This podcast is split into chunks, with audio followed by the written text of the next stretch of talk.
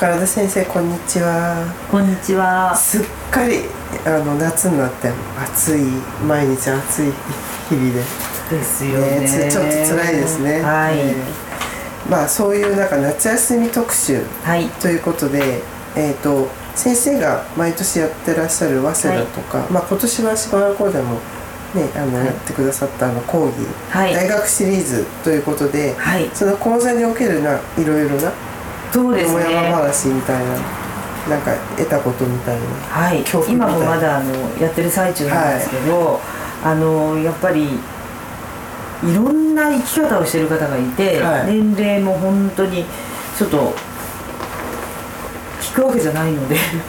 わかんないんですけど、はい。でもなんかその生き方の勉強になっちゃうみたいなね。綺麗で健康で生きるためにはみたいな、うん。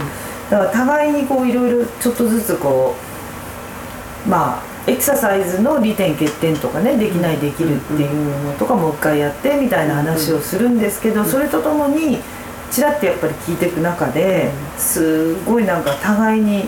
学びになっては本当にいいいですね。はい。えでその中でちょっとこうえで今日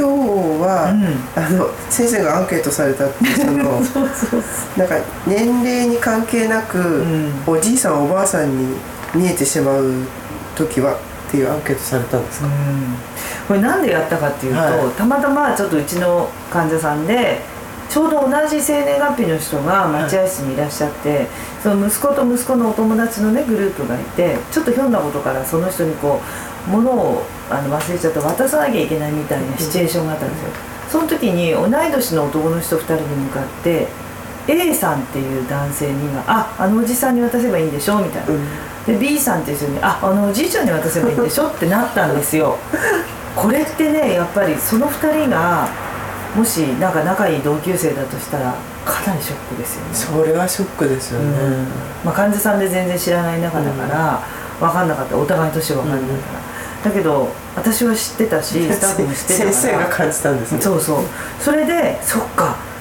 あの自分で決めるんじゃ今日から自分おおばあちゃんになりますって決めるわけでもないでしょ、あの孫ができればそれは、その関係としてはあるけど、自分で宣言するわけじゃないじゃない、だけど他人があの知らない人がパッてこう、うん。でその時にこうなんだろうそういう基準というか、感じというか、心持ちというか、何でも感じるそのそこにチェンジする時の見え方とか方。考え方とか、生き方とか、ええ。何でも感じるままにみたいな感じでアンケートを取ったなんるほど。です、うん。その結果は？結果はね、もう一番は何て言っても全員やっぱり姿勢だったんです姿勢ね。うん、やっぱりん。そのおばさんからおばあちゃんおじさんからおじいちゃんっていう基準って何て言ってもやっぱ腰が曲がった前傾姿勢になってる姿勢と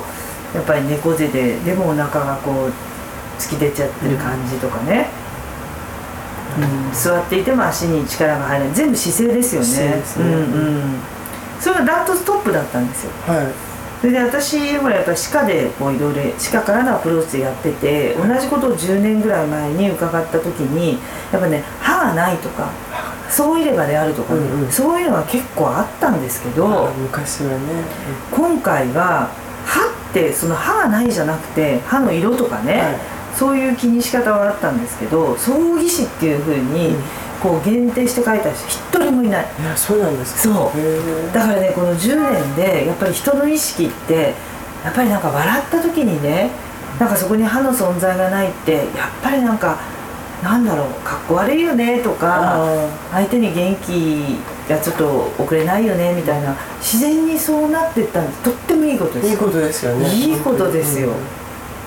そうです。絶対です。そこはなんとかやっぱりせめてこう笑った時のね、あの歯の存在はきちっとねあのどんなことを思ってもやらなくっちゃっていうその意識の高さっていうのはなんかすごく嬉しいですよ。なんか昔ってあれですよね。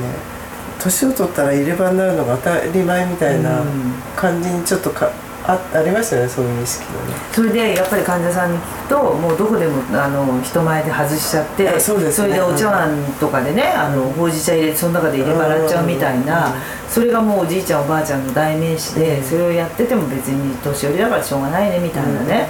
そういう傾向だったらしいんですけど今はねやっぱりないし逆にね入れ歯であることをだって親子の間でも悟られないようにしてる人いっぱいいます。誰にもバレないように。そうです。うちの患者さんあのお母さんが亡くなった時にあお母さんそういればだったんだっていう娘さんがいます。その時初めて知った知ったんだ。でも私それねお母さんにねは心から拍手をした、うん、やっぱりいい気分じゃないと思うんですよね、ね、どっかのどこで。そこら辺はね母と娘でもね、うん、なんかかっこいい仁義かなって思う入れ歯の外した顔を娘に見せたくないっていうね。素敵なお母さん、ね、私はね、うん、うん、そう言われた時に、うん、なんてかっこいいお母さんなんだろうっていう、どんなに親しくてもっていうのがありましたね、でその他はやっぱりね、はい、目に輝きがないとかね、あとねあの面白かったのが何しろもう余生があのなんかこう少ないとかさ あの追い先短いっていう、はい、そういうなんかこうマイナーな言葉を言っちゃうとかもう病気あれこれしちゃってもうこうやって生きてきたとか病気自慢みたいな。病気自慢ね、うんはい、あとね声が出にくいとかね、うん、こういうやっぱりほらトレーニングしてできることはね、うん、やっぱりそういう大学でシリーズでやっていこうっていう感じだったんだけどかなり心を変えていかなきゃいけないっていうことは、うん、積極的に変えないとあの治らないよねみたいなね、圧倒的にやっぱり膝が曲がってる腰が曲がってるとかね、うん、やっぱ姿勢に来たんですよね。姿勢大事ですね。やっぱりねスポーツ選手だった父がね筋肉がなくなってどんどん痩せ落ちてしまって、それでもう常にこうなんかこう元気なさそうな姿勢にねあの変わっていってしまったってうん。でそうなると出かけるのも億劫になっちゃってっていう。やっぱ自分の両親を見ててああのエイジングを感じるっていうふうな勉強したっていう方も圧倒的に多かったですよね。うん。自分たちもあれですね子供たちにそうやって見られるようになるんですね、うん、だそこをねやっぱりね努力してる姿はね、うん、あの子供たちとかねあのあとこう追ってくるメンバーに私はね可愛らしく映ると思うんですよ。何もしないでもう年取っちゃうんだからしょうがないじゃないっていうふうにえばって生きるんじゃなくて、あの廊下に打ち勝つように少し自分なりに努力してる姿をあのやっぱり見てもらえるっていうのは自然体で。じゃあ子供たちの前でも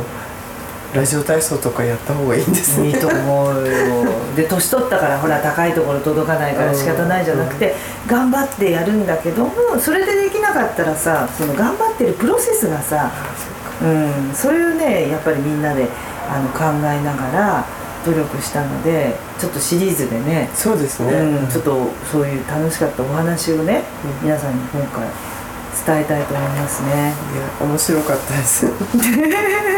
やっぱりそのなんだろうねあの内面に好奇心いっぱいでね、うん、アクティブでとにかくね勉強熱心な人っていうの、うん、それがねやっぱり外側もねすごく若々しくてね外見良好っていうのは言ってた。若い人から見ても羨ましいぐらいの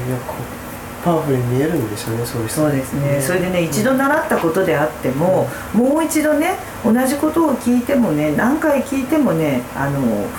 うん、なんていうのあ改めてもう一度聞くことによって定着させながら、またもう一度素直に聞き直せるっていうね、そういうその姿勢、そういう人が